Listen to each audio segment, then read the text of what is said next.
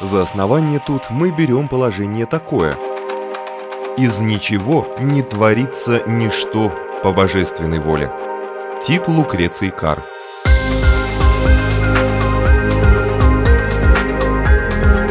Дерзкие теории, смелые гипотезы, предположения, которые завтра могут стать аксиомами. Программа обо всем, что нас окружает. Природа вещей – на Латвийском радио 4.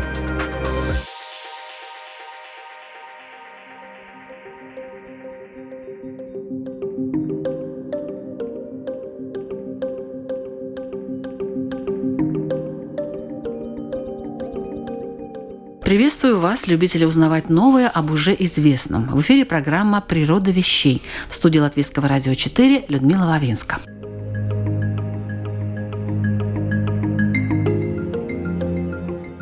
Они бывают маленькие и большие, некоторые настолько удивительны, что о них пишут научные труды. Но большинство из них мы, земляне, просто не замечаем.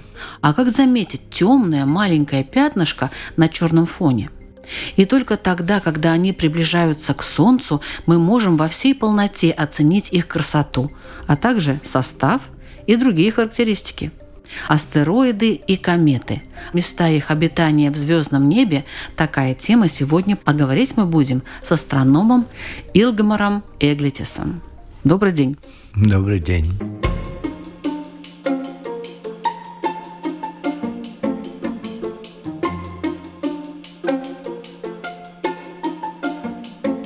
Сорок лет вы работаете уже в обсерватории в Балдоне – как часто вы в своей практике сталкивались с астероидами? А может быть, какой-то астероид и открыли? С астероидами я начал работать с 2008 года. Перед тем основная тема была углеродные звезды. Тогда, в 2008 году, на одном из снимков мы увидели объект, который похож был на комету, и обратились в Литовскую обсерваторию Малетай – Казимирос Чернис там работает тоже долгое время, но он занимается только астероидами уже больше, чем тоже 20-30 лет. Он ответил, что все же этот объект после проверки оказался не комета, а просто дефект, который часто можно было видеть на фотографических снимках. Но он предложил возможность Балдонской обсерватории начать работать тоже по поиску астероидов. Так мы и в 2008 году начали исследование малых тел Солнечной системы, астероиды, кометы. И за это время я открыл уже 77 новых астероидов в Солнечной системе. Давайте для радиослушателей э, все-таки немножко поясним, что такое астероид, а что такое комета. Это ведь разные небесные тела. Даже отличается метеорит, метеор, болид и астероид. Но таких четких границ нет. Единственное, что метеор – это то, что сгорает в небе, и до Земли не доходит. Метеорит обязательно ударяется об Землю. Большой метеорит можно назвать и астероидом, например, Челябинский. Там можно говорить и как о метеоре большом, и как маленьком астероиде. Болит это тоже сгорает в основном в небе, но он пролетает параллельно Земле, нанося одновременно большой эффект по видимости и по слышимости. Но астероид, можно сказать, это уже объект где-то выше по диаметру 20 метров тогда можно говорить о маленьком астероиде, а все, что больше, уже будет обязательно астероид.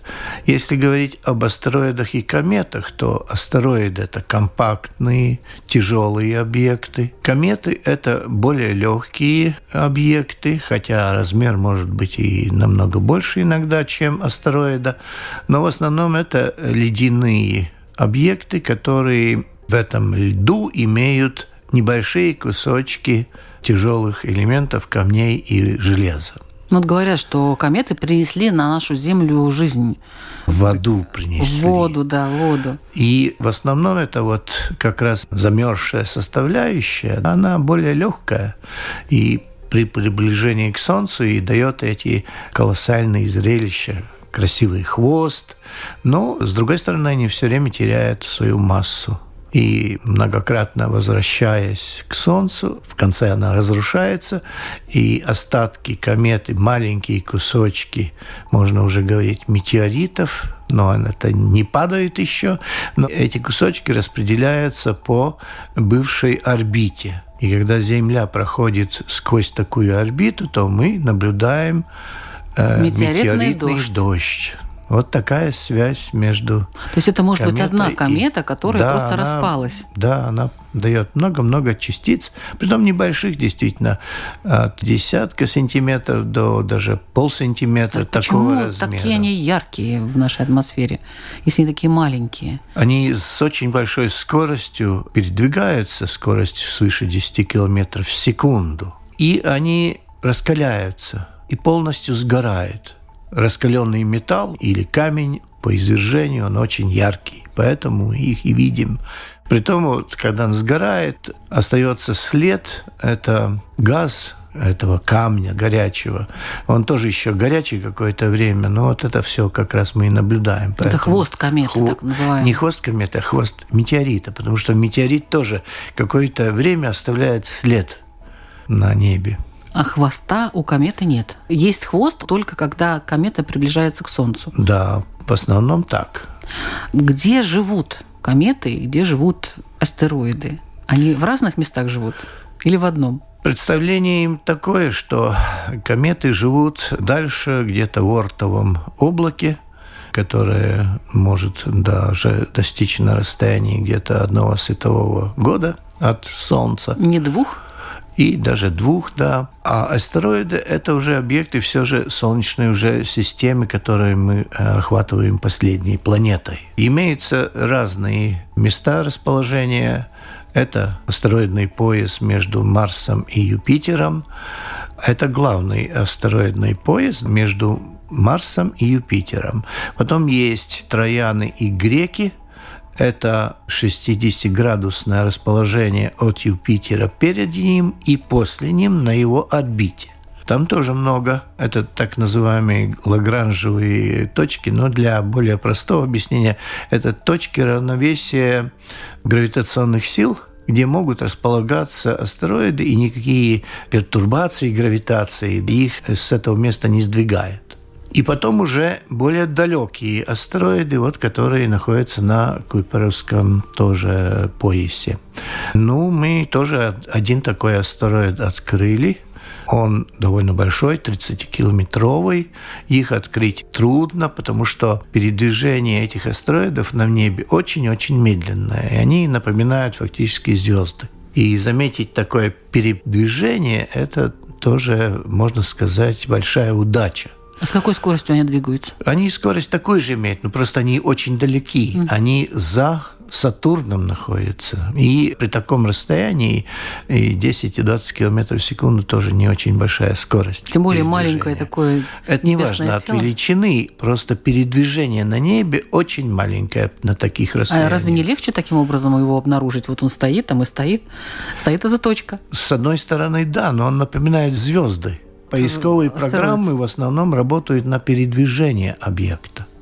То есть э, снимаются по методике три снимка одной области в одну ночь с интервалом времени где-то до полчаса. Значит, один кадр, второй должен иметь где-то получасовое различие. И тогда такие три кадры по звездам делается совпадение их, и когда их блинкуют, так название есть, это просто или компьютерным образом, или были раньше машины, которые блинк-компаратор так и назывались. То есть они перебрасывают изображение с одного снимка на второй и на третий. И так все время. И можно установить там через секунду, через две переброс идет. И тогда получается так, что если э, вы смотрите на звезды, они как бы на месте стоят переменные звезды так можно найти. То есть они будут мигать, ну, место не будет меняться. А у астероидов в это время, когда такой переброс идет с одной пластинки на вторую или на снимка, тогда он передвигается, при том в одном направлении, то есть прыгает. И так их и находят. Поэтому вот эти далекие астероиды по такой методике трудно. Они издвигаются очень мало, то есть надо заметить, что звезда была круглая, стала немного как бы вытянутой всего лишь. Но это не звезда, это снимок астероида, поэтому он и немного вытянулся. Но вот это заметить, это трудно по этой Но методике. они разные конфигурации бывают, да, они бывают вытянутые. Это мы не видим. Не надо забыть одну вещь. На Земле максимальное увеличение 500 раз. И вы можете выбрать, какую обсерваторию хотите. В Чили 10-метровый телескоп, наш балдонский метр двадцать телескоп, неважно. Потому что атмосфера неспокойная, все время идет передвижение атмосферных масс, и из-за этого при большем увеличении изображение размывается.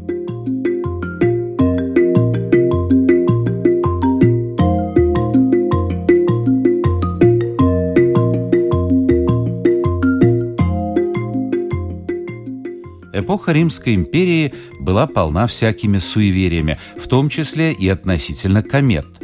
Историк Светоний писал, во время игр, которые в честь обожествления Юлия Цезаря дал император Август, хвостатая звезда сияла в небе семь ночей подряд, являясь около одиннадцатого часа. И все поверили, что это душа Цезаря, вознесенного на небо. Так укрепилось поверье, что кометы приходят за душами правящих особ, и властители Рима комет боялись. Впрочем, не все. Император Веспасиан был исключением. Когда его спросили, почему он не выказывает никакого страха перед кометой, он ответил, «Это парфянскому царю надо ее бояться, он волосатый, а я лысый». Поясним смысл шутки. Комета на языке римлян, как и по-гречески, означает «волосатая». Комета, появившаяся в 60 году нашей эры, так напугала Нерона, что император отдал ей головы всех знатных мужей Рима в обмен на свою. А вот воспитатель Нерона, философ Луций Анны Сенека-младший, смотрел на кометы совсем другими глазами. Наблюдая эту злополучную комету, он записал, что сияла она ярче лучей восходящего солнца и что хвост ее был обращен прочь от него. Если планеты движутся, постоянно находясь в круге зодиакальных созвездий, отмечал Синека, то кометы – это небесные тела, имеющие свою область, куда они уходят, но не потухают. Его суждения почти на два тысячелетия опередили время.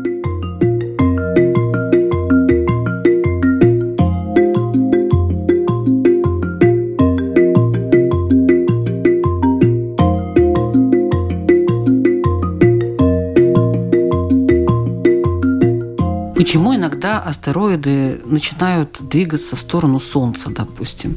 Или у них у всех есть орбиты? У них у всех есть орбиты. Да, но они вокруг они как бы ходят, но вот могут, иногда они меняют ее. Могут идти, значит, орбиты отличаются астероидов. Есть сферическая орбита, есть эллиптические орбиты. Есть, парабола? Есть и парабола, да, может такое тоже быть. Вот в этих поясах, где я говорил, там они более-менее или сферические, или немного эллиптические.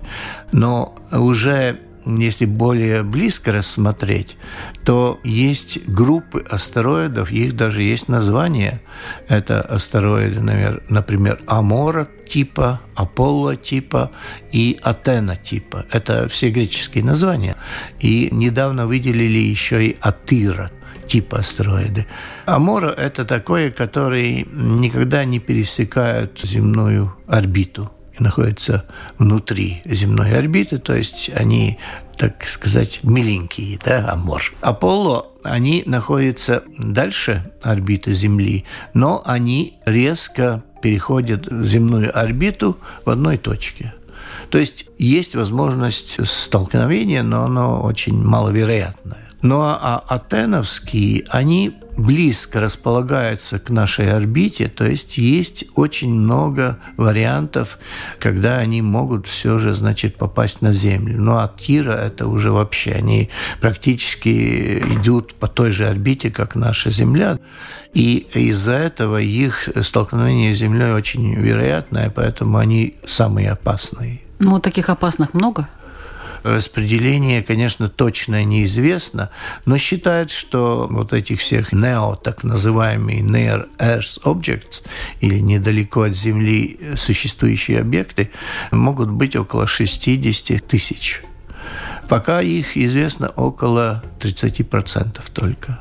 Поэтому и мы в Балане тоже работаем в этой тематике до сих пор и даже получили zinātnes padomas грант.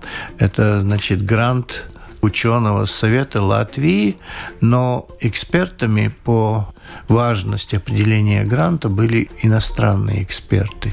Такое правило сейчас ввели по этим грантам, что их проверяют фактически так же, как европейские гранты, значит, эксперты, приглашенные из Европы. А что они от вас хотят? Какое задание дано? Задание довольно простое, определено в некоторых симпозиумах и конференциях по малым телам в Солнечной системе. Это в 20-х годах достичь 90% уверенности по столкновению с Землей. Потому что на самом деле это нам только кажется, что они там летают, ну и пусть они так и летают. Но есть собранная карта столкновений с Землей – болидов, то есть таких объектов, которые или по величине похожие на Челябинский, или поменьше. Их фиксируют радары военные, потому что мы-то своих конкурентов по милитаризации очень уж наблюдаем. И заодно получается, что мы наблюдаем и вот эти случаи, когда в атмосферу вырезаются большие тела, астероиды не такого громадного размера, чтобы уже было влияние на всю земную цивилизацию, но все же челябинского типа. И оказывается, что такой астероид один раз в пять лет падает на Землю. Но То просто, есть очень просто часто. мы не знали об этом, да, да? потому что Земля заселена очень неравномерно. Есть большая часть океанов, э, леса, Амазона, Сибири, два полюса, где тоже ничего не происходит, еще пустыни. И вот все эти места, если там падает такой астероид, то, в принципе, мы его и не замечаем. А есть такие места вот особо притягательные э, Нет, для это астероидов? для астероида такого не может быть. Там Просто речь куда попал, идет, туда попал, да? Да, там идет речь о сотне миллионов тонн. Там с ним очень надо серьезно работать, чтобы его сдвинуть со своей орбиты. Сотни миллионов тонн – это астероиды, они же тоже небольшие. Но они очень тяжелые. Вот если приедете в Балдонскую обсерваторию, у нас один есть кусок метеорита, который Сихота-Алынский в 1947 году упал, раскололся на 200 частиц, и в Советском Союзе распределили по обсерваториям вот такие как бы презенты, чтобы можно было понять, как должен выглядеть метеорит. Небольшой кусочек весит около двух килограмм. Ну, небольшой это по размеру? А примерно половина ладони. Ладони, да. Они действительно тяжелые, потому что их плотность очень большая. Но они Кометы состоят легкие. из камня. И, и из камня, и из железа. Железо. Да. Железо никелевые обычно, и базальтовые, каменные. Есть как еще вообще они образовались? Такие. Часть образовалась вместе с образованием всех планет, но по теоретическим раскладам, как образовалась Солнечная система, есть представление, что сначала образовались 20 планет, но остались только 8. Девятая как будто захваченная планета гравитационной силой Солнца. Остальные просто при столкновениях разрушились. Но, ну, очевидно, они и дали вот эти вот все осколки. И есть эти остатки того, что было когда-то в самом начале развития Солнечной системы.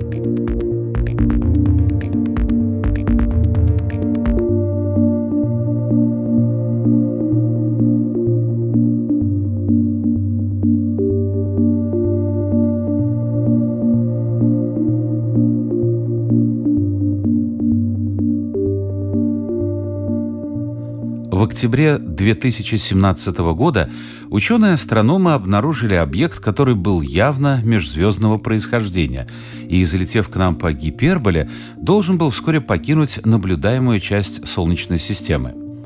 В момент, когда он огибал Солнце, специалисты смогли его разглядеть. Это был сигарообразный объект длиной около 180 метров и шириной около 30 метров – Соотношение длины и ширины было нетипичным для астероидов и комет нашей звездной системы. Это первое зафиксированное астрономами межзвездное тело получило название Оumuamua, что в переводе с гавайского означает «посланник издалека» или «разведчик». Его вид, а также необычная траектория и слишком большая скорость движения позволили предположить, что теоретически он мог быть межгалактическим космическим кораблем, однако ни на какие сигналы Земли он не отвечал. В результате более детального изучения объекта его признали сначала астероидом, а затем, по некоторым признакам, кометой.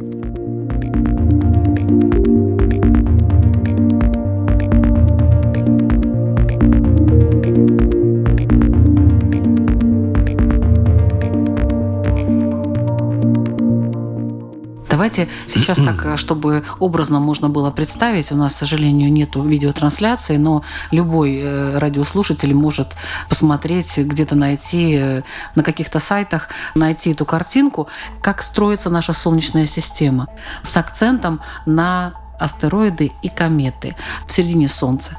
Потом идут наши планеты. Меркурий, Венера, Земля, Марс. После него Большие планеты идут. Нет, после него идет а, ну, пояс, пояс астероидов, пояс да. астероидов, Койпера. Это, это еще дальше будет за Сатурном. За Сатурном еще пояс астероидов. И потом еще есть Уортовское облако, которое располагается очень далеко уже от Солнца.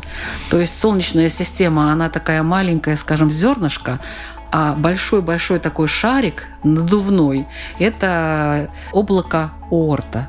Оорт – это был физик, по-моему, да? Да который изучал э, тоже как раз-таки кометы, кометы и представление сделал, где они могут появляться, откуда. Был и в Латвии профессор Штейн при университете, он тоже занимался орбитами комет как раз. И в его честь назвали в Советском Союзе один из астероидов, Штейнс, так и называется. Есть и астероиды Латвия, есть и Рига, но это астероиды, которые названия подарены Латвии из-за вот этих исследований орбит – а с 2008 года есть астероид Балдоне, Икаонекс, Цандер, который название я представил в Международный астрономический союз, ну и они подтвердили. К сожалению, я хотел к 80-летию Раймонда Паулса назвать один астероид маэстро, потому что Паул – это очень известное немецкое имя, и такие названия уже есть поэтому приходилось как-то маневрировать. Но оказалось, что не подтвердили, потому что не должны быть финансисты и не должны быть политические деятели. Раймонд Паулс, к сожалению, был в Сайме. Не На... получилось. Наши астероиды, которые открыли вы, они чем-то отличаются от других? Или это в ряду общих? И сколько всего сейчас уже известно астероидов? 30% примерно известно. Нет, э, сколько их штук? Есть такое? Ой, их очень много. Но вот этих вот опасных порядка такого плана 60 тысяч.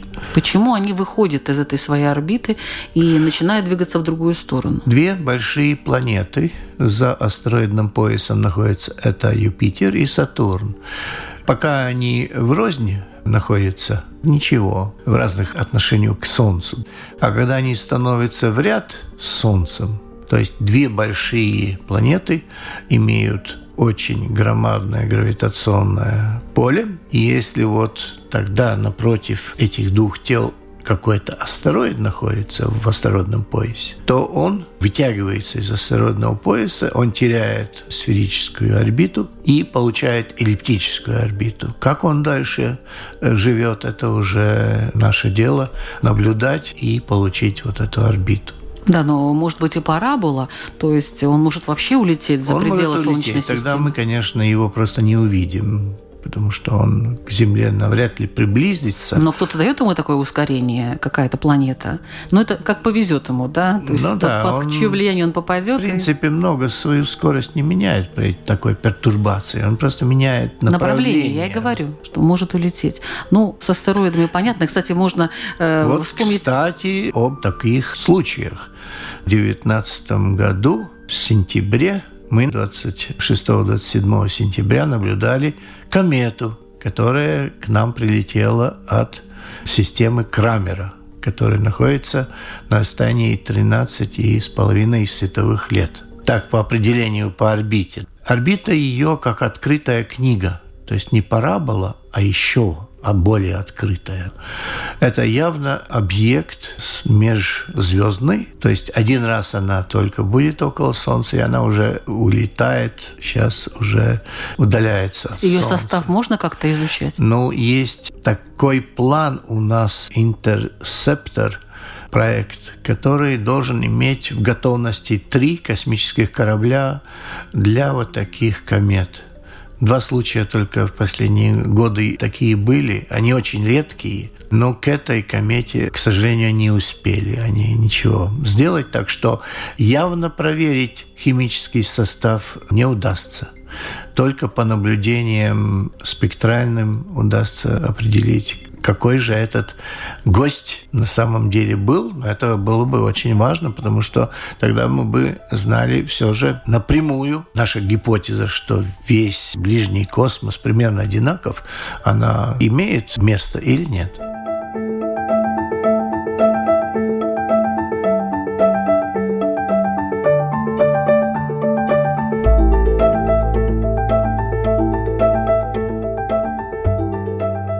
Самая известная из всех периодических комет, которая движется по удлиненной эллиптической орбите вокруг Солнца, возвращаясь к Земле каждые 75,5 лет, это комета Галлея. Из исторических записей следует, что она наблюдается в течение более 2200 лет. Начиная с 239 года до нашей эры, она появлялась на небе более 30 раз – Эдмунд Галлей, в честь которого названа комета, не был ее открывателем, но он был первым, кто в 1705 году понял связь между кометой и некоторыми другими зафиксированными появлениями небесных тел, отдаленными друг от друга интервалами в 76 лет. Он вычислил орбиты ряда комет, основываясь на недавно опубликованной теории Исаака Ньютона – заметив подобие орбит комет, наблюдавшихся в 1531, 1607 и 1682 годах, он предсказал возвращение кометы в 1758-59 годах, которая действительно наблюдалась, но уже после его смерти.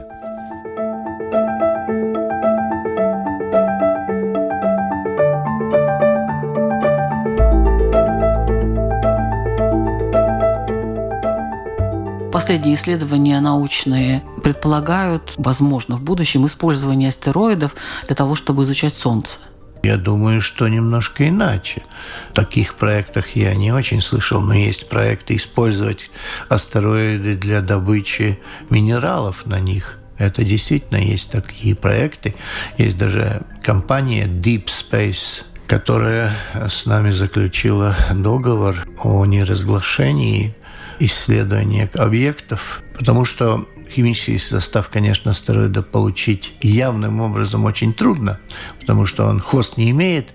Газ нельзя анализировать, а приходится анализировать отраженный свет, а тут для анализа очень уж трудно что-то сделать. И приходится смотреть другие характеристики астероидов вращения, потому что очень быстрое вращение трудно посадить на такой астероид космический корабль или зонд все равно их форму. Особенно интересно, если есть глубокие каверзны в них или кратеры, потому что тогда мы видим разрез астероида, из чего он состоит. И очень важно также яркие места, если есть на астероиде, это значит, что есть там замерзший газ, не обязательно вода, потому что лед может образоваться и от газовых составляющих. Но в основном это все же будет лед, так получается всегда. А лед важен для экспедиции, потому что от него можно получить и водород для космических двигателей, и кислород для астронавтов. И поэтому их исследуют и на такие характеристики. Это уже подготовление идет как раз к исследованию потом и получению минералов, нужных на астероидах. Добыча будет так же трудная, как на Земле, но на Земле глубоко мы пока не углублялись, поэтому астероид все же осколок, он может быть и глубинной части осколок бывшей планеты, поэтому там можно надеяться найти много полезных вещей. А какие минералы можно найти на астероиде? Я думаю, все те же, что на Земле, и расположение не надо думать, что оно будет лучше, чем на Земле. Если на Земле золото идет в жилах, то и на астероиде будет так же. Золотых астероидов не будет, это точно. Потому что это представление фактически бывшей какой-то планеты, которая образовалась с того же материала, что вся Солнечная система. Просто при ударении она разрушена, и, может быть, верхняя часть летит или внутренняя часть, где минералов больше, более интересных. Но мне кажется, это очень сложная и очень дорогостоящая операция добывать на астероиде какие-то минералы. Оказывается, что бурение, глубокое бурение и тем более образование глубоких шахт, оно тоже очень дорогое. А чем выгоднее на астероиде все это добывать? Во-первых, есть разные планы. Есть небольшой астероид, его вообще можно разрушить и это сделать в космосе есть где сбросить ненужное. На Земле это проблема. Потом отправка на Землю с космоса тоже может оказаться не такой уж дорогостоящей вещей. Можно его как-то сбросить. Но это все разработки будущее, как это происходить будет. Но уже сейчас начинают исследовать вот этих астероидов, чтобы знать, куда лететь не наугад, если так можно сказать.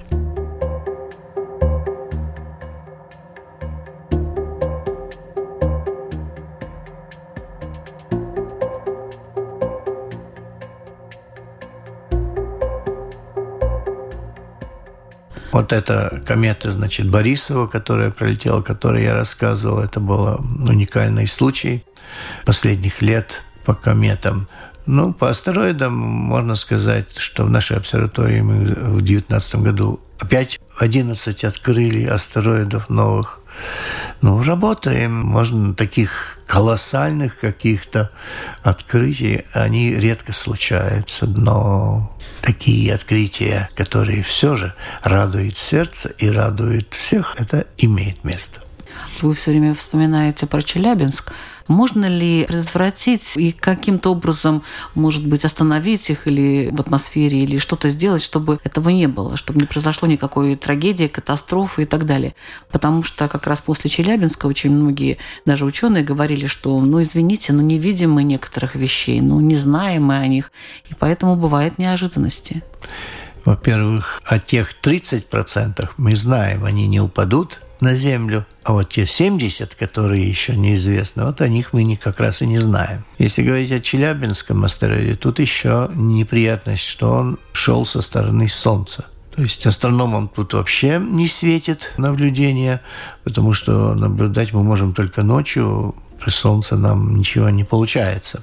Это только значит то, что кроме земных наблюдений еще необходимы орбитные наблюдения тоже этих же астероидов, чтобы довести до 90% уверенности, что нас ничего не угрожает. Но так мы должны знать довольно далеко, пока он находится. Если можно образно сказать, на полпути от астероидного пояса, тогда есть надежда что-то сделать ударив по астероиду очень тяжелой ракетой, можно сдвинуть достаточно его с орбиты, чтобы он не попал в Землю. Но пока у нас такой Если возможности он уже нет. близко, то, к сожалению, такой возможности нет. Пока мы не знаем этих 70%. Не знаем, и таких технологий тоже у нас пока нет, если они близко находятся уже. Большое спасибо за такой интересный рассказ.